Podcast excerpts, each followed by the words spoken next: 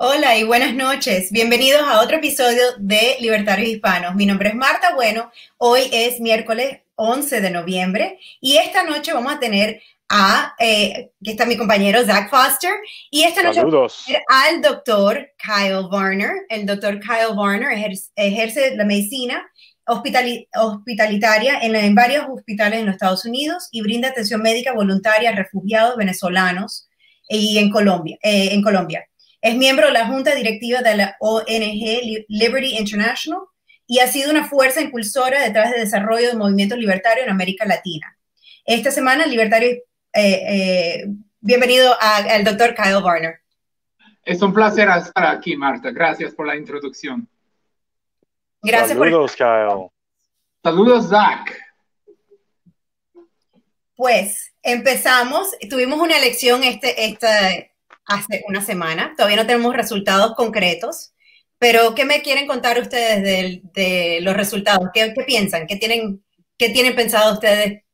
Eh, Pues inicialmente, como estamos en un programa del Partido Libertario, tengo que, reconocer los grandes resultados de la candidata libertaria ah, que tenía en, en la elección. De hecho, es algo muy histórico. Ah, de, lograr más que un millón de votos, un, un, cantidad de votos histórico que han sido superados solamente por el año pasado, cuando condiciones eran distintas. Entonces, se puede notar en esos resultados para el Partido Libertario un crecimiento en el nivel de apoyo, un crecimiento en la aceptación de nuestra filosofía de la libertad. Y entonces, aunque yo digo la verdad que no voté por, por uh, doctora Jorgensen, pero todavía yo felicito a ella y el gran trabajo de todos los libertarios que han trabajado muy duro, con mucha dignidad y valores para impulsar nuestras ideas. Entonces, uh, eso fue un gran éxito desde mi punto de vista.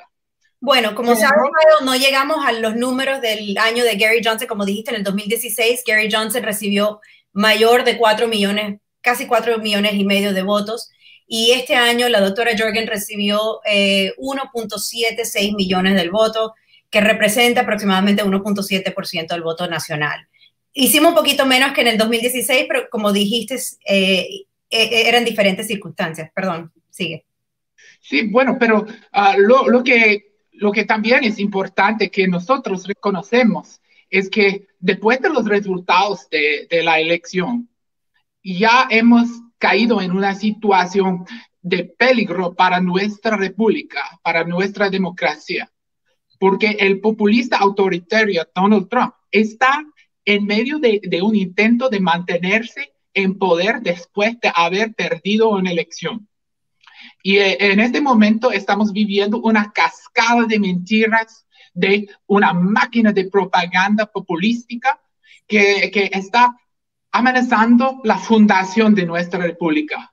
Entonces, mientras hemos como libertarios mostrado un gran esfuerzo, ya en este momento tenemos como libertarios juntarnos con nuestro pueblo estadounidense para luchar por la democracia. Y, y estoy más preocupado que nunca por el bienestar de mi pueblo. Bueno, primero, doctor Warner, cuéntanos exactamente las razones por qué usted ve paralelos entre uh, el titular actual de Estados Unidos y otros dictadores en otras partes del mundo. Uh, ¿Qué exactamente justifica vuestras opiniones sobre el presidente y su actuación? Bueno, hay un fenómeno político, digamos un discurso político que se llama popul populismo. Y populismo es un discurso, no es exactamente ideología, porque distintos populistas tienen distintas ideologías, algunos sean socialistas, algunos sean nacionalistas, algunos sean socialistas nacionalistas. El primer populista de la historia creo que fue Julio César, pero el populismo tiene en su fundación un discurso que, que podemos llamar pueblo y antipueblo, que el populista describe el pueblo como la gente del pueblo real y describe un grupo afuera del pueblo que no son realmente del pueblo, que existe para prejuiciar los intereses del pueblo, que están dañando el pueblo. Para Adolf Hitler eso fue los judíos contra los Volk. Para Hugo Chávez inicialmente fue los puntos fijistas contra el pueblo venezolano. Y para Donald Trump y los demócratas, los ricos de los costes, tal vez los inmigrantes o los globalistas, contra la gente de, del medio del país que son trabajadores y nacionalistas.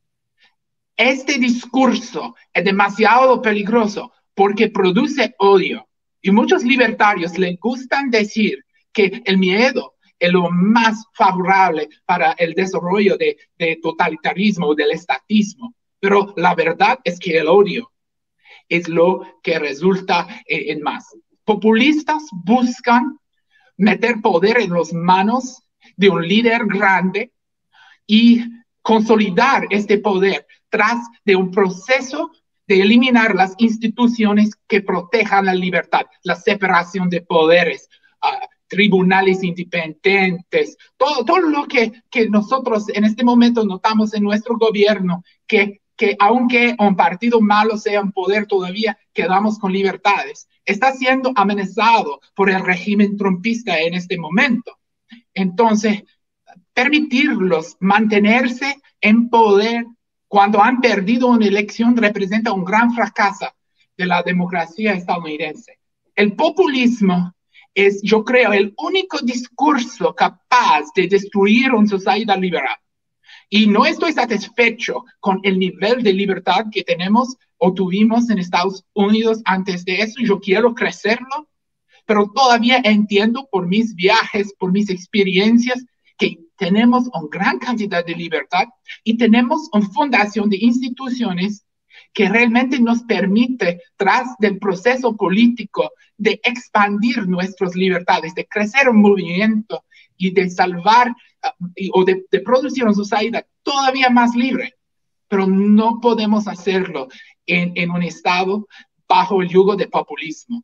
Socialismo es una forma de populismo, sí. Ah, ah, los trabajadores contra los dueños de los medios de producción, pero no es la única forma. Y cualquier discurso populista busca producir odio y concentrar el poder en las manos de un líder muy carismático, entusiástico. Y, así es lo que estamos notando con ah, el fenómeno de Donald Trump y es extremadamente peligroso. Ah, ¿Qué significa rápidamente, qué significa ese término globalista? ¿Lo podrías explicar? Bueno, eh, eh, eso depende en quién está hablando, ¿verdad? Donald Trump, cuando él lo dice, lo, dice a cualquier persona que tiene vínculos con el mundo. A veces le dice a los que, que abogan en pro de, de, intercambio libre, a veces le dice eh, eso a la gente que le gusta la inmigración, a veces le dice a las personas que apoyan las diferentes instituciones a nivel mundial como el Tribunal Internacional de Justicia o, algo así. Pero realmente eh, es una idea muy, muy mal definido para, para que este líder populista puede indicar a cualquier persona que está en, un momento inconveniente y aplicar este término a ellos. Para mí, yo considero, yo me considero como globalista. Yo creo que cada persona alrededor del mundo tiene los mismos derechos a libertad yo creo que las fronteras son, son algo producido por estados y, y que tenemos que desarrollar ah, vínculos y, intercambios con cualquier parte del mundo, incluso vía ah, ah, el movimiento de seres humanos, el movimiento de bienes, eh, eh, diferentes conexiones. Yo, yo soy alguien que realmente quiero un mundo, uh, un, mundo mundial, un país mundial, donde tenemos vínculos alrededor del mundo, porque eso produce más riqueza, más libertad y mejor calidad de vida para todos. Me parece que esa palabra globalista suena muy similar a lo que los socialistas y los comunistas dicen el neoliberalismo mundial. Eso parece a este globalismo que describes. Entonces, Qué interesante que los populistas de izquierda y los populistas de derecha encontraron ah, un mismo concepto para odiar juntos, mientras que odian uno al otro. Bueno, no, no me parece algo sorprendido. Eh, es interesante que AMLO, el, el, presidente de México en este momento, oh, estaba hablando muy fuertemente en pro de Donald Trump, porque Andrés Manuel es un populista y es un populista que tiene vínculos con Donald Trump y aunque ya sí tienen supuestamente ideologías diferentes, pero te digo, Zach, que eh, cuando hablamos de populistas, la ideología no es nada más que una disfraz. no es que ningún populista tiene ideología claro. Se nota en cualquier país ideología, uh, populista que los políticos encargados del sistema son ladrones entonces, a veces dicen que estamos expropiando del clase bourgeois y a, otro, a otros momentos dicen que eh, estamos protegiendo el pueblo de los judíos, pero en cualquier de esos escenarios roban, se enrican. Eso es un negocio de crimen. Entonces, ser populista es, es ser criminal y no tiene nada a ver con la ideología de izquierda o de, derecha. Eso es algo que escogen los políticos para coger ventaja. Pues eso me recuerda de qué tan sorprendido me sentí en ese día después de que Trump estaba en conferencias ah, con el CACAS allá en México y luego que el cacas saliera en, uh, ruedas de prensa diciendo, sí, Donald Trump es un buen presidente de Estados Unidos, somos aliados, bla, bla, bla. Y luego Donald Trump, de todo su, su paja de México, va a pagar por, por el muro, él saliendo diciendo, ay, sí, AMLO es un gran presidente, a él le importa su pueblo, bla, bla, bla, bla, bla. Y yo diciéndome, híjole, ninguno de estos tipos, Trump obviamente presentándose como alguien de la derecha y AMLO presentándose como un socialista. Este, ninguno de estos malandritos tiene ideología. Ah, en un lado tenemos Trump pretendiendo ser un conservador cristiano, mientras ah, ha pagado más a sus exnovias pornoestrellas que, que al Estado en impuestos. Y luego AMLO pretendiendo ser un marxista, a pesar de que tiene carros deportivos y 300 millones de dólares que se robó y se enriqueció de sobornos. Entonces, pero no olvidas la rifa del avión presidencial. Pero, pero eh, eh, hay otra cosa que tenemos que recordar de populistas. Casi siempre intentan producir fuerzas ah, militares que son leal al líder, no al país. Entonces, por ejemplo, en Venezuela, Chávez produjo los colectivos. Aquí en Estados Unidos tenemos grupos como los Proud Boys y todos los movimientos de milicias que han ahora uh, clamado su, su, alianza con, con el régimen trumpista.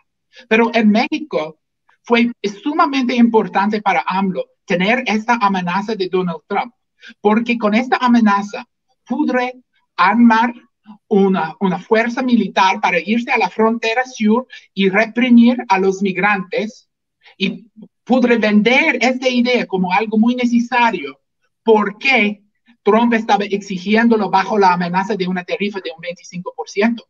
Pero es una fuerza aparte del ejército, formada por AMLO, una fuerza armada en las calles de México.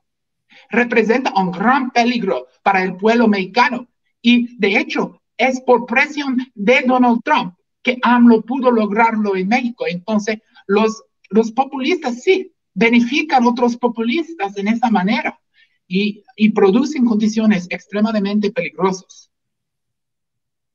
Eso es cierto, eso es cierto. Y algo que quería comentar sobre la situación en Estados Unidos, sobre para un poco de aclaración para nuestras audiencias. El problema de militantes de cualquier lado extrema ah, de la política es un problema bipartidista en Estados Unidos. Tenemos militantes asesinando gente y destruyendo propiedad que son de eh, eh, eh, izquierda extrema y tenemos militantes asesinando a gente, destruyendo propiedad, que son de la extrema derecha. Dicho eso, y así se van las cifras, ¿ok? Así como dice ese conservador Ben Shapiro, a, los datos no les importan tus sentimientos, así mismo, ¿ok? En el último año, en estos 11 meses, 43 estadounidenses han muerto por asesinato político. 43 la misma cantidad de asesinatos en las protestas en Venezuela en 2014 cometidos por, por el régimen. De esos 43 en Estados Unidos, cuatro fueron asesinados por militantes de ah, izquierda extrema. Tres de esos cuatro fueron policías, entonces fueron más como motivos de insurgencia local. Pero por el otro lado, los otros 39 asesinatos fueron cometidos por milicianos y militantes de la extrema derecha. Y bueno, así como nuestro compañero Shapiro dice, los datos ah, ah, no, no toman en consideración tus sentimientos. Facts don't care about your feelings. Tienes toda la razón. Y estoy extremadamente asustado por dónde vamos. Porque cuando el presidente de la República sale en, en la televisión y llama a los Proud Boys, llama a los milicias para tomar las calles, que realmente él, estamos a riesgo que él lo haga. Les hago un llamado a los colectivos, a las RAS, a las VC, los consejos comunales, les hago un llamado. Exacto. Tenemos, estamos en una situación extremadamente peligrosa y es culpa a este movimiento populista que está amenazándonos uh, desde la Casa Blanca y desde las redes sociales, las redes de desinformación eh, es, es una situación como libertarios, tenemos que juntar con nuestro pueblo, fuera de ninguna cosa de ideología y apoyar a nuestra democracia. Porque si opinas, Zach y Marta, que es difícil luchar por la libertad como libertario bajo el sistema que teníamos, Imagínate luchando por la libertad contra una, un, régimen totalitario de, de, la derecha que básicamente resulta en un, en un, Estado controlado por un partido solamente encabezado por, por un populista extremadamente carismático y popular. Entonces, eh, eh, luchar por libertad sería mil veces más difícil bajo lo que puede venir si no logramos detenerlo ahora. Y está pasando, justamente esta semana eh, ya no están bloqueando, ya no están bloqueando de poder ah, eh, hablar, inclusive en los medios sociales. Eh, Zach, yo sé que a ti te bloquearon por Facebook. Muchísimas personas del Partido Libertario, inclusive algunos de nosotros que trabajamos en la campaña o de Spike o de Joe, del Partido Libertario, tuvimos, gracias a Dios, mi, página personal no fue, no fue afectada, pero muchísimos de, de, nuestro, de nuestros Sí, Zach. Eh, Dos de, mis páginas en Facebook y luego hace menos de una semana borraron a mi Instagram en medio de una transmisión en vivo donde estaba comentando sobre la elección, así como ahorita. Exactamente, nos quitaron los hashtags, nos quitaron los GIFs, o sea, han hecho una campaña en contra de nosotros, eh, parece targeted, parece que, que querían hacernos daño, y lo lograron en alguna, en, alguna pequeña parte. Eh, yo creo que empezó después del, primer debate, que se dieron cuenta, ah, eh, perdóname, empezó justo antes del primer debate, eh, que fue la primera campaña que hicieron una limpieza total de los libertarios en Facebook. Entonces, ¿qué, ¿qué, nos dices? ¿Qué, piensas que, están haciendo? ¿Que, ¿Cómo vamos a luchar si, ni los medios nos dejan hablar? Claro, y es difícil entender exactamente qué sucedió porque yo lo tengo entendido que Facebook no tiene nada en contra del Partido Libertario. Nosotros no somos la gente difundiendo odio ni desinformación. Ah, estamos ciudadanos intentando impulsar a nuestras ideas. Y por supuesto, por eso existan las redes sociales. Ah, creo yo que, que las redes sociales como Facebook, como Twitter, tienen la derecha y, bueno, digo, la responsabilidad de no permitir sus redes, su propiedad de ser usado para desinformación ni para, por ejemplo, mensajes de odio. Ah, pero eso, eso, es, eso viene de su, de, su propiedad privada. Pero no, no creo y que, que, Facebook realmente tenía nada en contra de, de, de ningún activista libertario. Entonces es difícil entender lo que sucedió, pero te aseguro que en el futuro, si logra ah, hacer lo que quiere ah, el régimen trompista en cinco o diez años, no sería posible salir en ninguna red como libertario sin ser censurado. Yo creo que tienes razón, Kyle. Yo creo que, eh, doctor Barner, yo creo que tal vez Facebook y Twitter no tenían directamente la razón por, por quitarnos, pero eh, sabemos que en Facebook, por lo menos, eh, pagar por, por tiempo en Facebook es algo que ellos venden. Y sabemos que las campañas de los otros partidos sí tenían miedo, sí, sí querían que nosotros fuéramos un poco más aplacados. Y es posible que uno pueda pagar por eliminar la competencia. Entonces, mientras que ellos sean una, una, plataforma libre, ellos tienen derecho a hacerlo, por supuesto. Yo no creo que nosotros aquí estamos hablando de que nosotros usamos una plataforma gratis y por lo tanto ellos tienen derecho a hacer lo que quieran con nosotros. Es simplemente informarles, sobre todo a toda nuestra audiencia que no sea en los Estados Unidos, que, que usa Facebook y usa Twitter para poder llegar a su audiencia. Tengan cuidado, porque Facebook puede quitarles toda tu información, te quitan tu tu página y pierdes todo, si tienes fotos personales, etcétera, todo te lo quitan. Y es algo que ya lo hemos visto, si lo hacen aquí en los Estados Unidos, pues... Eso es lo, una de, las cosas más difíciles, no solo que ha detenido un poco mi activismo, porque ahora hay mucha gente con que ya estoy totalmente incomunicado, pero también hubo, uh, hubo uh, dos cuentas uh, de Facebook que tenía y eran diferentes, uno para la política y una cuenta era personal. La personal tenía durante 15 años lo inicié en 2005, cuando tenía 16 años, todavía estaba en la preparatoria, y esa página está llena de muchas memorias, incluso fotos de yo con uh, eticado con gente que hoy en día ya no están vivos, han, han muerto hace un tiempo. Ah, en la página política hubo muchas fotos, muchas obras, muchos videos que había subido directo a Facebook y luego borrado de mi teléfono simplemente para, para ahorrar espacio, uh, asumiendo que siempre estarían uh, esas fotos y esos archivos en el Facebook esperándome, pero ya ni puedo ingresar al sistema. Uh, yo entendería un, una cárcel de Facebook en que no puedes comentar, no puedes enviar mensajes, pero ni puedo ingresar a la cuenta, ya, ya está. Um, y todos mis uh, uh, intentos de contactar a la compañía y contactar a miembros uh, oficiales trabajando dentro de esa compañía, nada ha producido ningún fruto. Entonces, yo creo que mi época de Facebook ya se ha terminado porque hoy en día necesitas un, un, número telefónico, necesitas verificación de dos pasos. Entonces, ya me tienen marcado, ya me tienen bloqueado Ah, yo creo que simplemente perdí esa batalla, lamentablemente. Yo creo que ojalá, sí. Ojalá que no es cierto, Zach, porque, mira, después de, todo este asunto, de, de, este golpe intentado, que es lo que yo llamo lo que está intentando el régimen trumpista en este momento, un, golpe de Estado. Estoy, estoy de acuerdo, pero rapidito, ¿Podrías ayudar a nuestra audiencia venezolana allá en Venezuela y en Florida a evitar el infarto? Porque yo sí, yo me siento un disturbio en la fuerza, así como dice Obi-Wan Kenobi.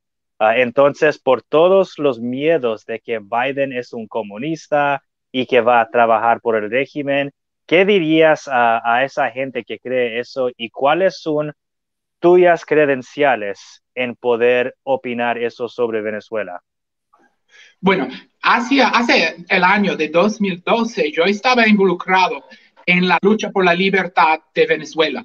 Mi primer involucramiento en política venezolana era en Miami en octubre de 2012, cuando yo ayudo a mis vecinos venezolanos a organizar. ¿Qué pasó? Hugo Chávez cerró eh, el consulado en Miami y obligó a que todos los venezolanos viviendo en Miami tuvieran que ir por New Orleans para votar. Entonces muchos simplemente no fueron. Sí, pero yo ayude a mis vecinos contratar y organizar autobuses para llevar a los venezolanos para que podrían votar en contra de Hugo Chávez. Ah, y, yo estaba con ellos cuando aprendieron que, que Enrique Capriles perdí por, por ah, bueno, no, no podemos llamarlo una elección legítima. Yo sé que todavía a este, a este día hay mucha controversia si, si hubo fraude o simplemente si hubo, hubo supresión del voto o, o, la compra de votos por, por el PSUG, pero, pero todavía, desde este momento yo estaba involucrado en distintas formas, apoyando al movimiento libertario de Venezuela, apoyando al partido de 20 Venezuela y a la gran María Corina Machado. Y uh, yo estaba, uh, yo, yo estoy extremadamente interesado y involucrado, y, no solamente en Venezuela, sino también en Cuba, en, Bolivia y en México, ah, en Ecuador, yo, yo estoy siempre viajando hacia esos países para dar conferencias en universidades discutiendo temas de capitalismo, de libertad individuo, dando apoyo a las organizaciones de Students for Liberty y, esos grupos para intentar impulsar un movimiento por libertad en, este, en, esta en toda la región. Y ahora hay un gran movimiento por la libertad en, esta región. Pero, pero por eso yo creo que, que tengo entendido muy bien lo que es un socialista y lo que es un neoliberal normal. Los eso, eso es lo de la vaina política, pero humanitaria que hizo usted para, para Venezuela. Bueno, yo pasé, yo pasé un rato uh, a varias veces en la frontera venezolana atendiendo a los refugiados. Uh, fue, de hecho, una... Como un médico. sí, eh, fue, fue una de, de, de, las experiencias más impresionantes en mi vida poder atender a los víctimas de socialismo y ver lo que, lo que pasó a ellos. Incluso eh, atendí a los soldados que, que han cuidado del país uh, para, para, no tener que trabajar por la cuenta del régimen usurpador de Venezuela. Yo, uh, yo, yo me quedo extremadamente impresionado por todo uh, que yo vi. Y adentro de mi corazón yo tengo un odio extremadamente fuerte para el socialismo porque yo sé exactamente qué produce socialismo. Produce enfermedad, produce pobreza, produce muertes. Y yo tuve pacientes míos que murieron por falta de recursos. Podría contarte historias extremadamente tristes de lo que yo vi en la frontera de, de, de este país destruido. Yo soy sumamente antisocialista. Yo estoy, eh, eh, y, y bueno, durante esta elección muchas personas me llamaron zurdo, me llaman mamerto, cairo, eh, cualquier cosa, pero te aseguro, no soy nada así. Yo odio al socialismo y estoy listo a luchar en contra de esta ideología en una manera muy fuerte, pero tenemos que entender, entender bien que Joe Biden no es socialista. Socialistas tienen dos cosas siempre que tienen. Tienen un discurso populista es los trabajadores contra los ricos, los bourgeois contra el proletario. Y también tienen en sus planes explícitos que van a expropiar propiedades, van a acabar con los mercados libres. Compáratelo con Joe Biden. Joe Biden, sí, sí, él va a subir impuestos, él va a aumentar gastos públicos, él va a poner regulaciones, las cosas en cualquier, lo cual no estoy de acuerdo por nada pero no tiene un discurso populista, tiene un discurso antipopulista, que es decir, queremos unidad bajo uh, un país normal y, una democracia liberal. Y también no pretende expropiar propiedades, no pretende acabar con el mercado libre. En las primarias demócratas sí había un, un, socialista de verdad, su nombre era Bernie Sanders. Y Joe Biden venció a Bernie Sanders. Entonces, yo veo a Joe Biden como alguien que puedo vivir como oponente bajo condiciones normales en una democracia. Ah, y con eso, eso puedo aceptar porque puedo seguir con el proyecto de desarrollar un partido libertario y, y, un movimiento libertario para lograr un país todavía más libre. Ah, y yo quiero seguir con este proyecto, pero solamente se puede seguir con eso bajo condiciones de, de democracia. Así es, yo creo que muchas personas, como dijiste, eh, confunden a, Joe Biden con el socialismo. Como lo dijiste, no estamos de acuerdo con sus pólizas, pero no es comunismo, no es socialismo. Estamos de acuerdo con eso. Yo creo que es eh, un estilo de gobierno que tampoco estamos de acuerdo. Sabemos que Joe Biden tuvo, tuvo muchos eh, pólizas que no estamos de acuerdo con ello, inclusive el, el, el, Crime Bill de 1994, etc. mi pregunta para ti, eh, doctor Warner, es, em, estamos de acuerdo, eh, eh, Biden no es un socialista, no es un comunista, pero el, gran... lo que escucho mucho de las personas es que piensan que el doctor, que, que, que, Biden no va a, a poder permanecer como presidente por mucho tiempo. Entonces nos deja el, el, Kamala como, como alternativa. ¿Qué piensas tú de una presidencia de Kamala? ¿Tú crees que ella sí podría ser un poquito más socialista, un poquito más eh, comunista o no? Ah, es claro que Kamala es más progresista que Biden.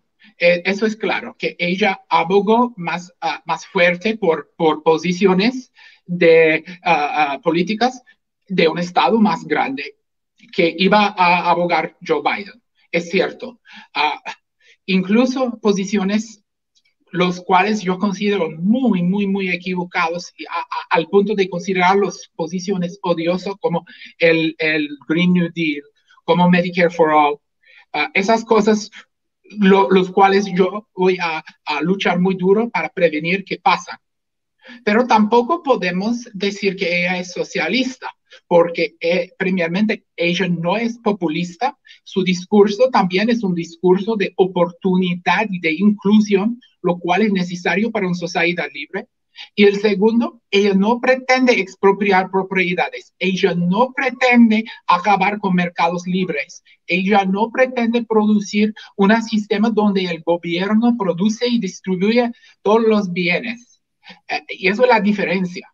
Eh, por ejemplo, uh, nadie, nadie en Estados Unidos, ni Kamala, ni Joe Biden, ni Donald Trump, iba a proponer que expropian la tierra, agricultura y lo distribuyan a los, a los que realmente apoyan al partido en poder.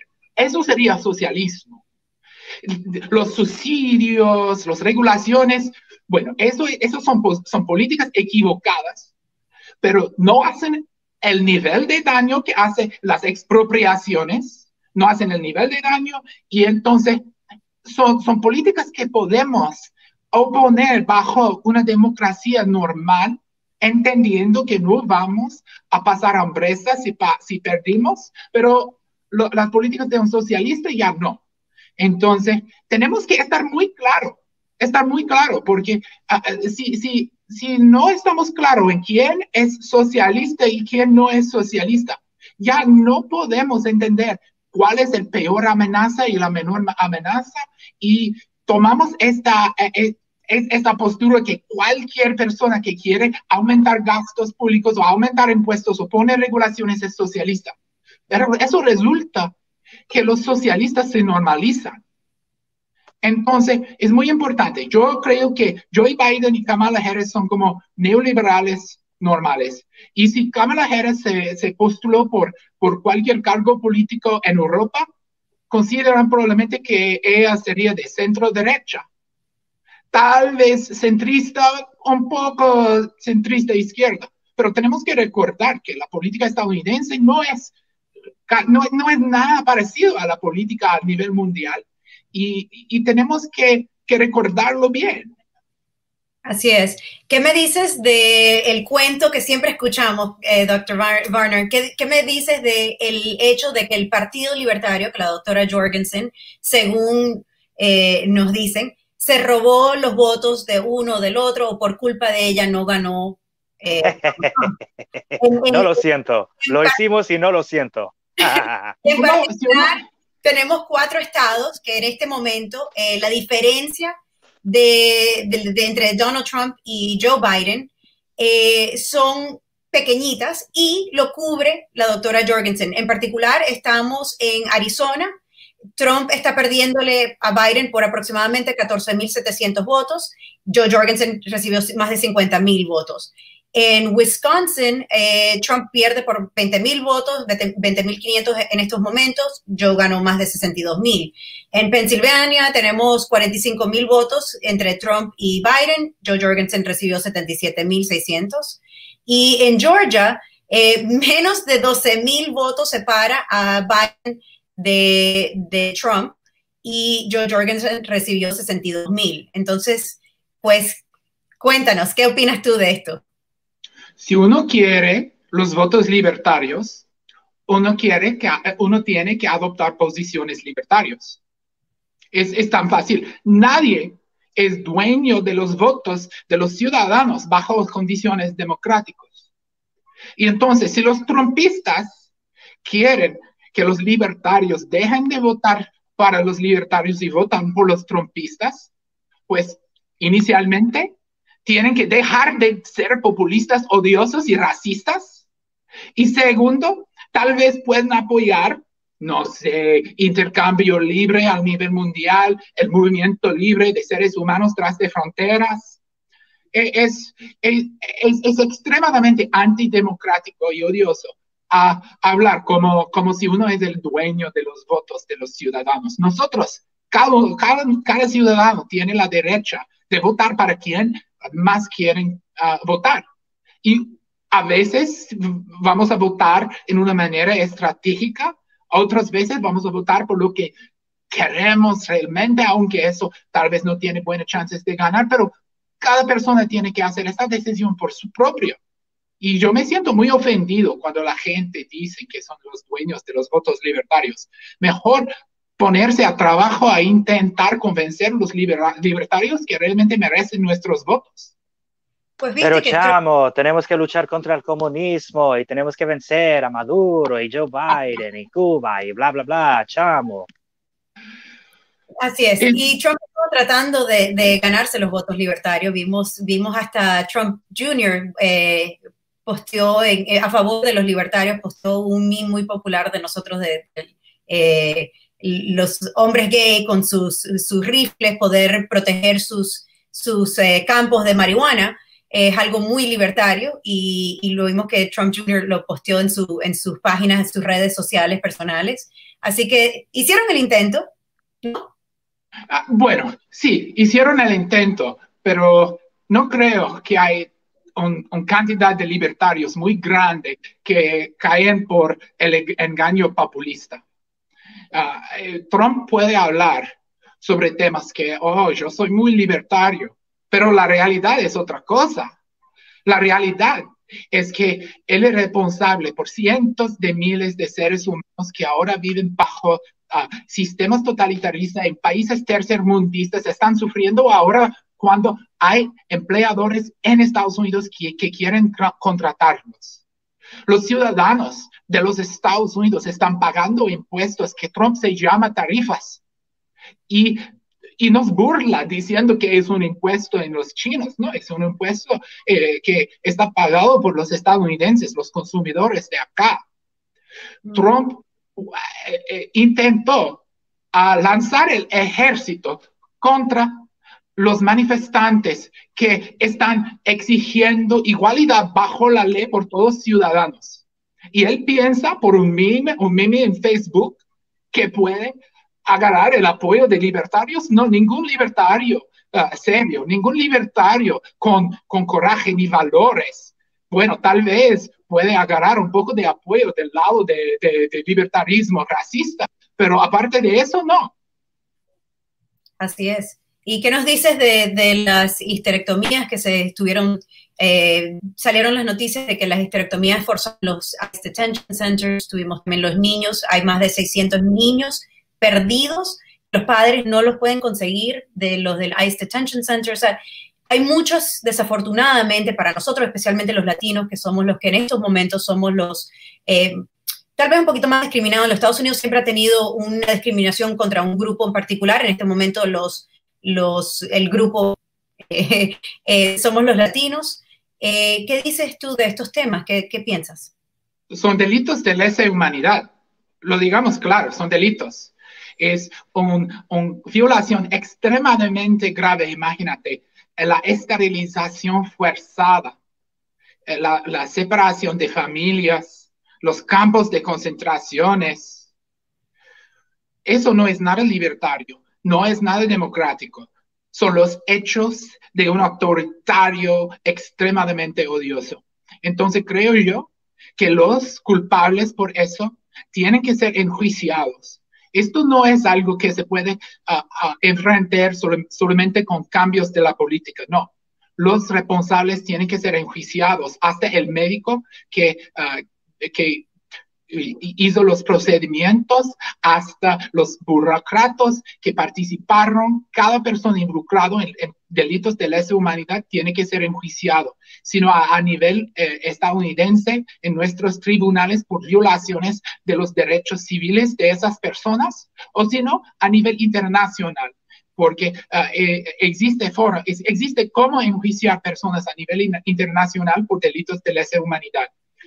No, bueno, mira, yo creo en, en, en mi país como, como una luz por la libertad, como, como un país que realmente puede representar un ejemplo al mundo de cómo podemos seguir adelante construyendo una sociedad liberal y, libre y todavía más libre uh, en cada momento.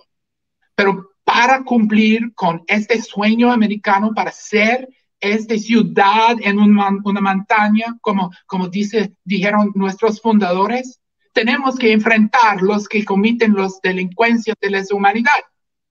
Entonces, eh, el, el, señor Trump, eh, por ejemplo, su asesor Stephen Miller, hasta cualquier persona con involucramiento tiene que ser enjuiciado. Y no creo que vamos a tener ninguna reconciliación a nivel nacional, no vamos a, a dejar a, a, unirnos como un país, a seguir adelante hasta que tenemos justicia.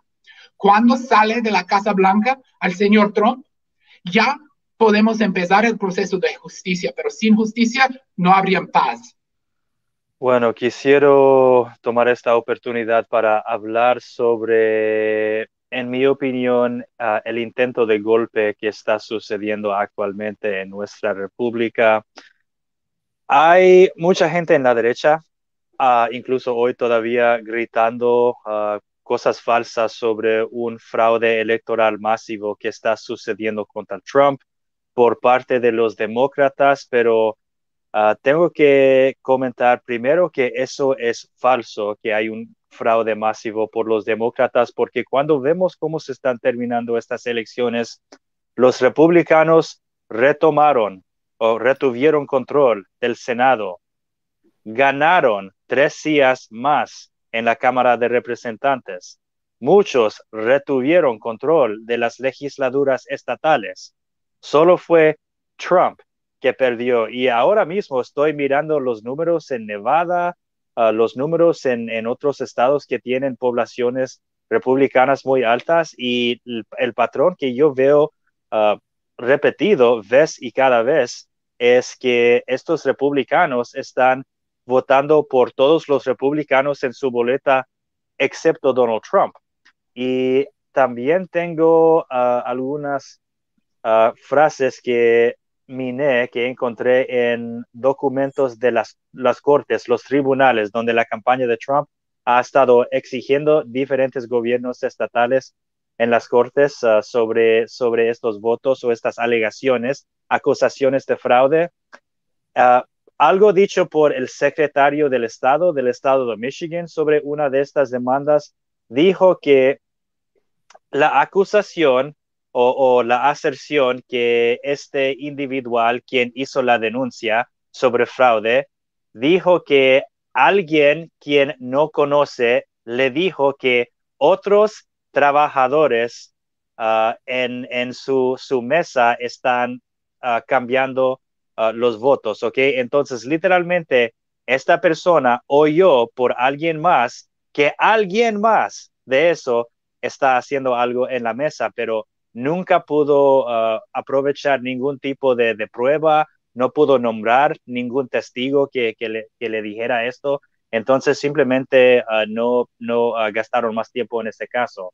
También estoy viendo que otra demanda de la campaña de Trump fue despedida e ignorada en Michigan, específicamente porque dice aquí The Office received your papers. Lamentablemente tenemos que informar a usted que su entrego está defectivo porque no fue acompañado por lo siguiente, una copia del juicio que ustedes están apelando, una copia del registro de acciones por los tribunales más bajos, una copia de la libreta del caso o de las pruebas que habían sido ordenadas y también copias de, ah, otro informe que la campaña debía haber hecho y no lo hicieron. Entonces, simplemente varios de esos casos no están siendo ignorados porque hay demócratas en los tribunales, sino que está aquí muy, muy claro la campaña de Trump no hizo su tarea. Ahora, algo más. En Nevada hay una, una noticia, una supuesta noticia que se está volviendo viral sobre una abuela, una anciana que está denunciando que su, su voto fue robado, su boleta fue robada y también que el gobierno de Nevada a ella le negó ah, el derecho de votar. Y entonces ah, la campaña de Trump está diciendo, hey, esta chica tuvo su voto robado por un demócrata, por los demócratas, y también los demócratas en el gobierno estatal no la están permitiendo votar. Ellos están robando esta elección. Pero cuando leímos los detalles de la investigación estatal, encontramos que esta tipa ah, tenía un teniente viviendo en su casa que estaba en el proceso de evicción. Entonces, en el proceso de evicción, este ah, teniente que estaba viviendo en la casa robó su boleta simplemente ah, para pues ser odiable porque tenían malas relaciones entre ellos dos. Y entonces, después de eso, ella intentó de denunciarlo anónimamente al gobierno estatal y les dijo, mira, creo que mi boleto fue robada, ah, por favor me darían una boleta provisional. Y una boleta provisional es ah, lo que te dan si hiciste una equivocación en tu boleta, entonces puedes corregirla y tienes que poner todos tus datos para que saben cómo ah, arreglar o, ajustar tu, voto en el sistema sin que alguien vote dos veces, ¿ok? entonces ella les pidió un voto provisional y ellos le, la dijeron, sí, eso es posible, pero necesitamos que denuncies a la persona que robó el voto porque eso no solo te robaron, sino eso es un, crimen federal. Ah, y ella no quiso nombrar la persona. Entonces ellos dijeron, entonces no podemos investigar eso, usted no está cooperando, necesitamos su cooperación para, ah, para, para, darte ese uh, boleto provisional. Entonces ella eligió no hacerlo porque no quería causar problemas legales para la otra. Pero, ok, entonces esta, esta persona quien votaste de tu, casa robó tu voto y cometió ese crimen federal, pero oh, yo no quiero causar problemas, entonces solo me voy a agregar a estas acusaciones de fraude electoral por los, por los demócratas en contra de, nuestro ángel, el presidente Trump. Eso es totalmente absurdo. Y algo más, ¿ok? Más que 10 demandas, 10 demandas en tribunales que esta ah, campaña de Trump ha hecho, ganaron una. La única que ganaron era una situación en que todos los ah, espectadores ah, observando la contación de votos estaban mantenidos a algo como tres o cuatro metros de distancia. Entonces el tribunal dijo que todos ah, tienen el derecho de estar hasta, hasta dos metros de distancia, ¿ok? Esa es la única victoria, pero hasta el Tribunal Supremo de Estados Unidos, con una super mayoría de republicanos conservadores, apenas dice, lo tengo el texto, ¿ok?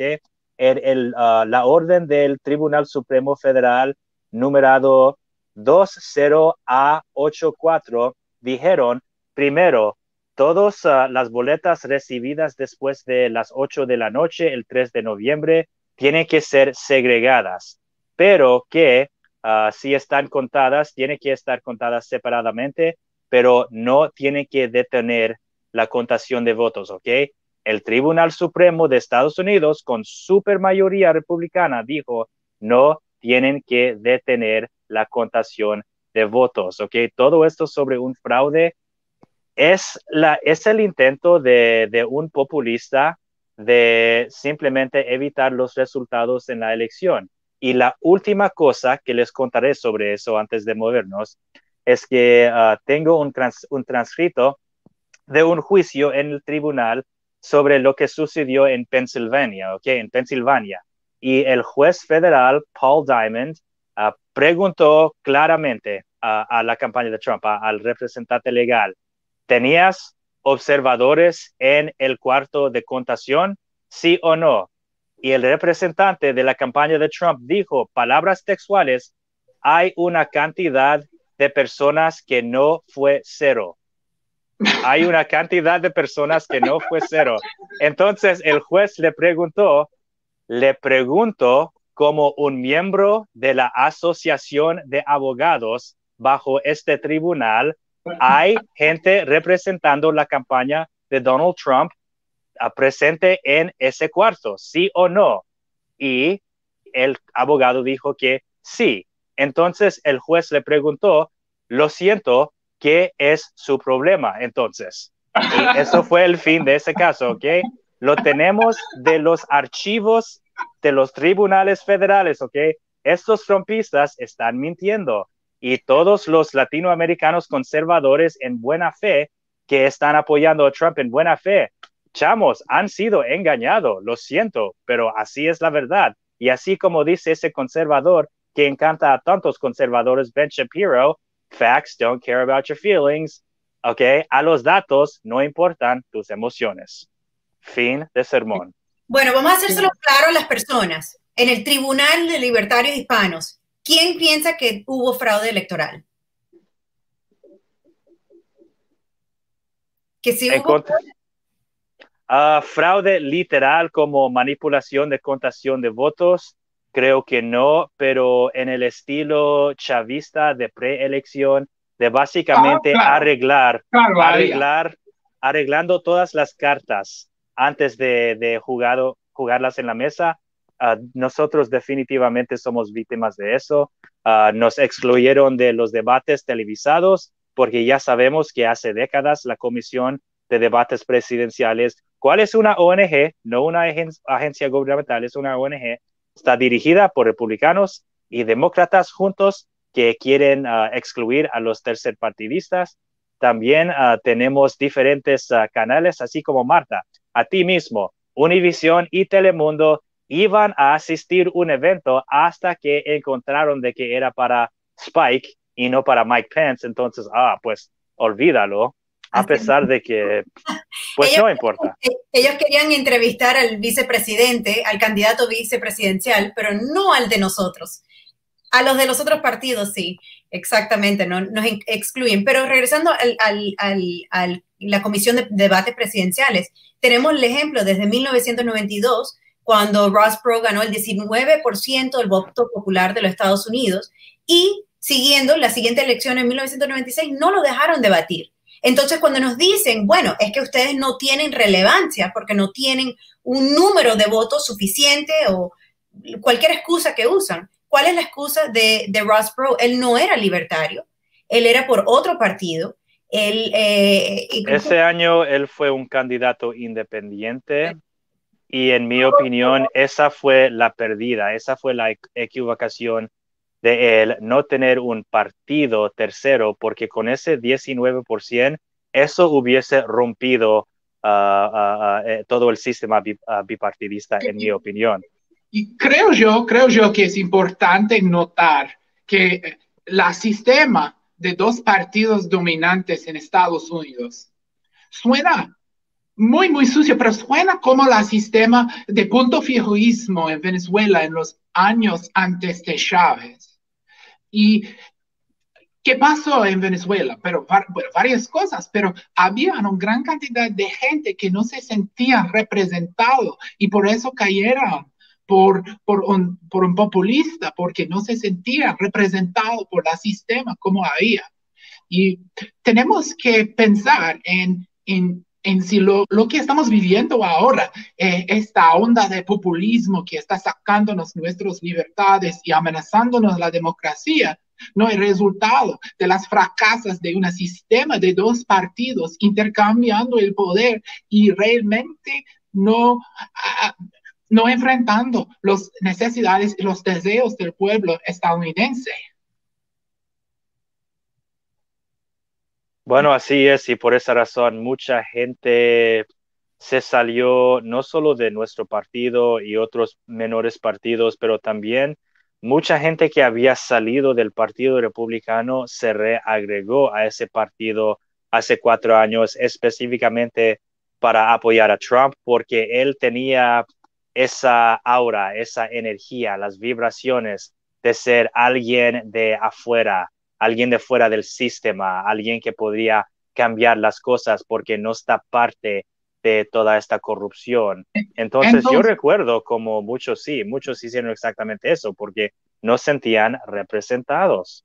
Entonces, eh, eh, nos toca como, como, no como libertarios, pero como estadounidenses, que después de esta época de Trump, ojalá que, que termina el 20 de enero y muy pronto él va preso y todo. Pero después de eso nos toca pensar bien en qué podemos hacer como una república para lograr prevenir otra fiebre populista.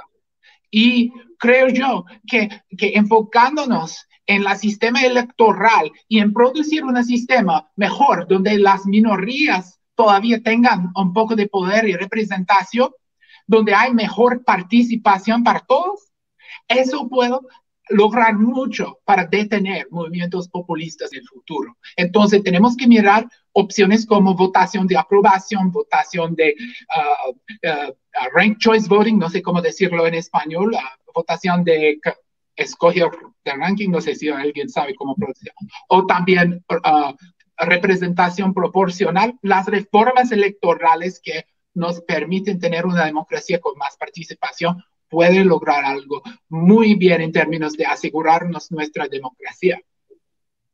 Y eso no es un asunto libertario, es, eso es la tarea por el pueblo estadounidense, no solamente por el Partido Libertario, porque todos beneficiamos de una democracia segura.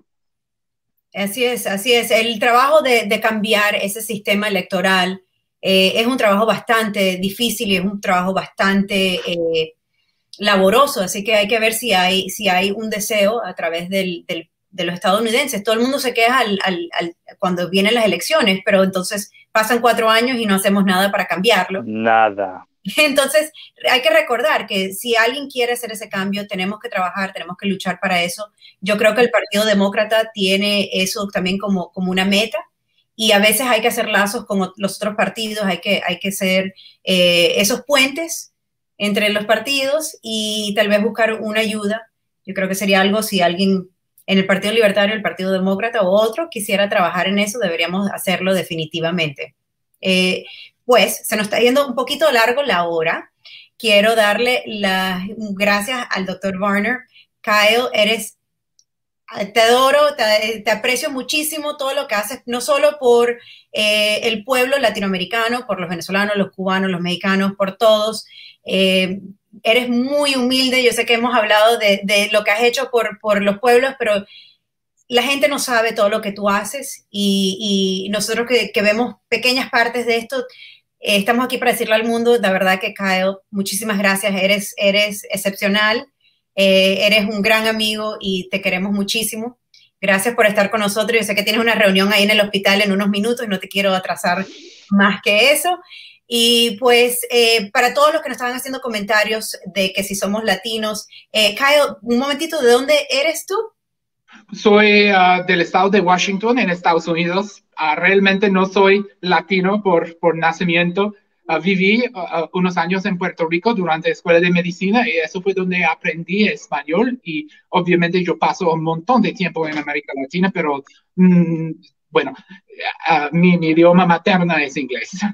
Kyle, yo creo que es excepcional. Sabemos que en los Estados Unidos la mayoría de los americanos eh, que nacen aquí en este país solo hablan un idioma es algo que nosotros nos reímos un poco, nos burlamos los que somos de otros países, porque nosotros sí hablamos más de un idioma y es un poco común para eh, la gente fuera. Así que arriba de todo, Kyle, has aprendido este idioma de nosotros, eres eh, alguien que de verdad trabaja tanto para, para Latinoamérica y no te puedo decir suficiente veces gracias por todo lo que haces por toda Latinoamérica. Bueno, pues Marta Zach, muchas gracias por la invitación. Fue un placer charlar con ustedes durante este programa y muchas gracias por todo que ustedes hacen para el Partido Libertario y el Movimiento Libertario. Y ah, estoy absolutamente seguro que el futuro es libertario. Así es, definitivamente. El futuro es libertario. El futuro, por lo menos si no es libertario, espero que el futuro sea libre. Claro. Libertad para todos en, nuestra, en nuestras vidas. Muchísimas gracias a todos por estar con nosotros esta noche. Gracias por compartir, eh, por compartir este episodio también. Si hacen, si les gusta, por favor compartan. Y pues muchísimas gracias. Zach, ¿tienes algo que agregar? Que la fuerza esté contigo.